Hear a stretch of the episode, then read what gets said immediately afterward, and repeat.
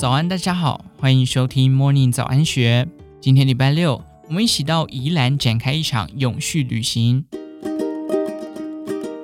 小暑的岛内旅行从宜兰出发，在求新求变的旅游景点和旅行模式中，老牌农场和渔夫餐厅不急着哗众取宠，而是从好几年前就以保护自然环境为初衷，带游客体验文化，支持地方经济。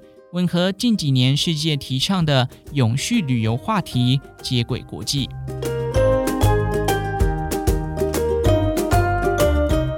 休闲农场的生意做四十年，头城农场的牌坊虽老，推广旅游的策略却与时俱进。近期，永续旅游在国际间跃上热门关键字。若要提及永续的实践，其实头城农场早在好几年前就开始耕耘。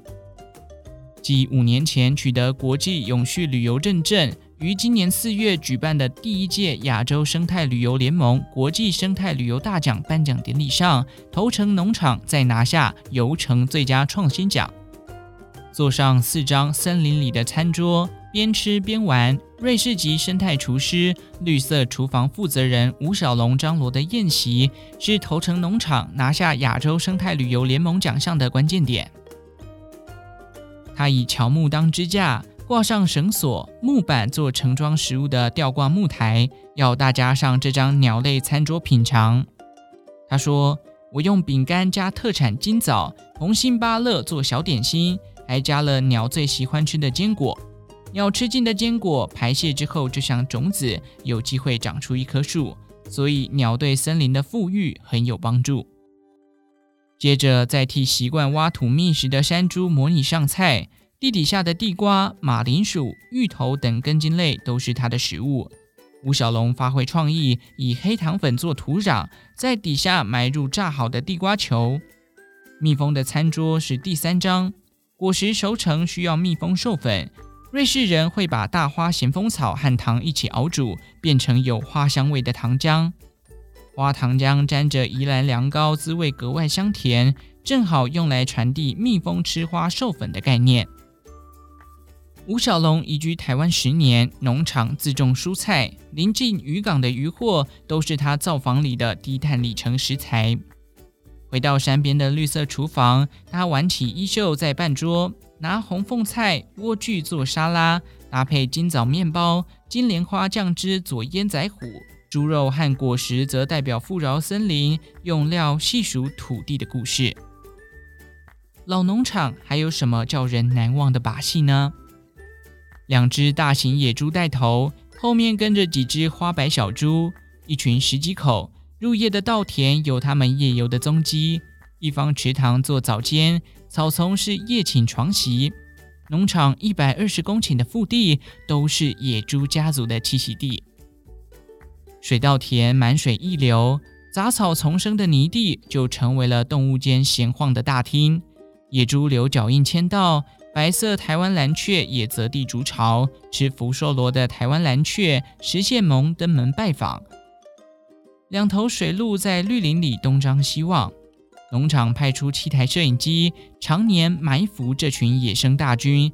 连海内外大奖常胜军刘彦明导演也选择到这里拍摄生态纪录片，因为地点好，成为雪山山脉北侧的野生动物栖地之余，园区内有耿舫溪独流入海，也是台湾洄游动物的栖地热区。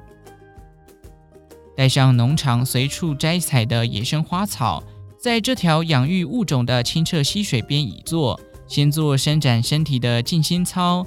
喝口以大叶甜香、月桃等从森林各种高度萃取出来的草叶茶汤，再将收集的花草对称排列，拼出花草曼陀罗。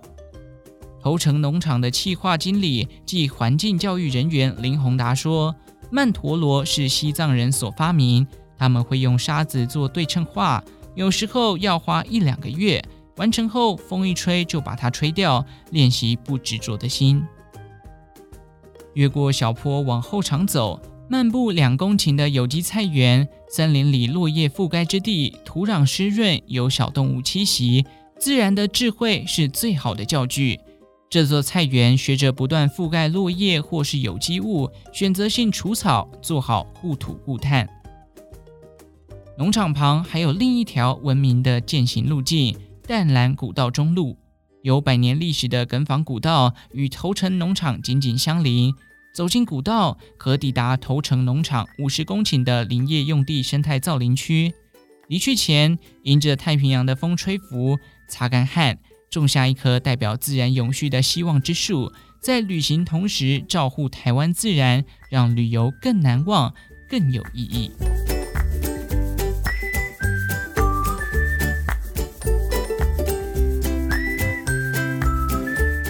旅行吃在地海味，懂得聪明消费，也是支持海洋永续的方法。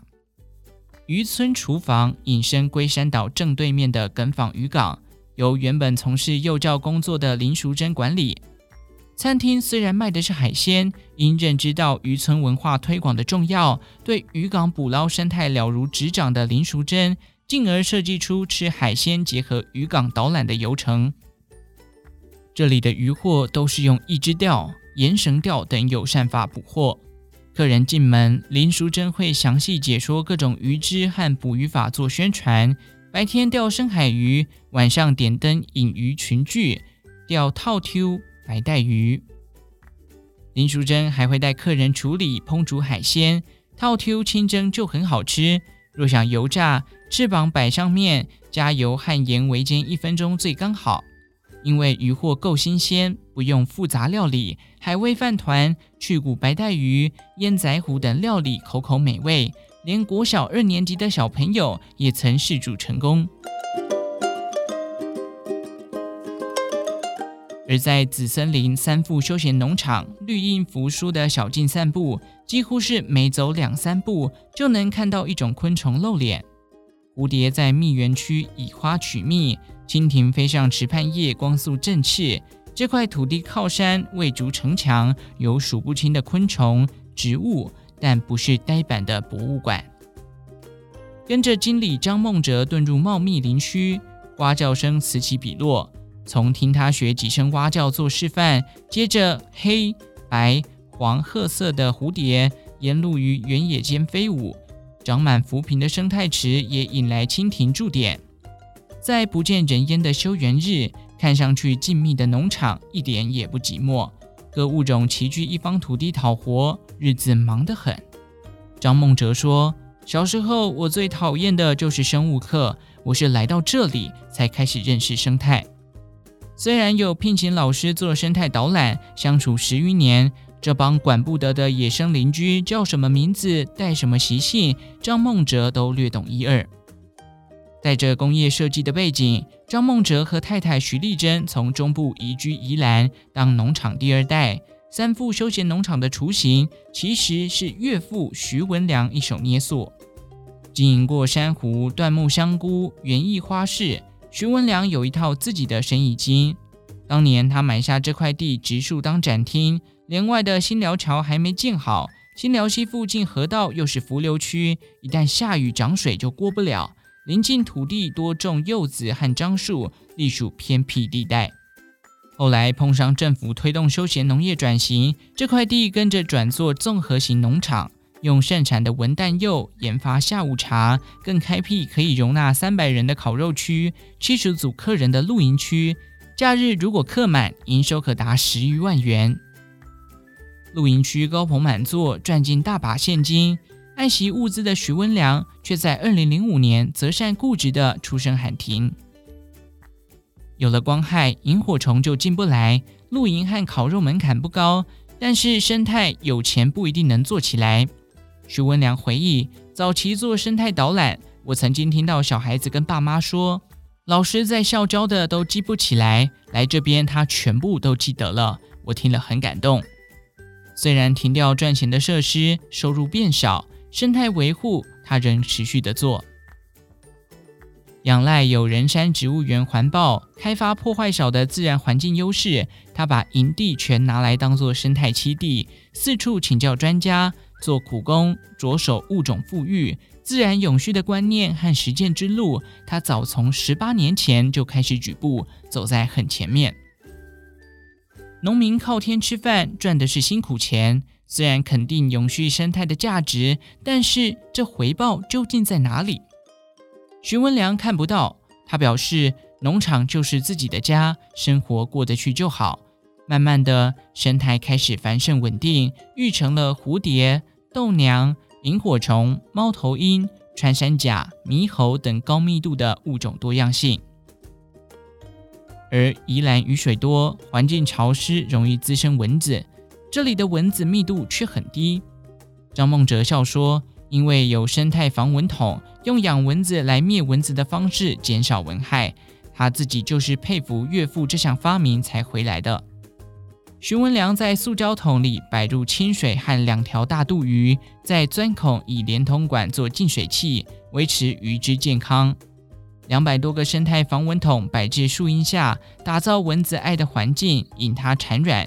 再由大肚鱼吃掉孵化的孑孓，养成灭蚊的食物链。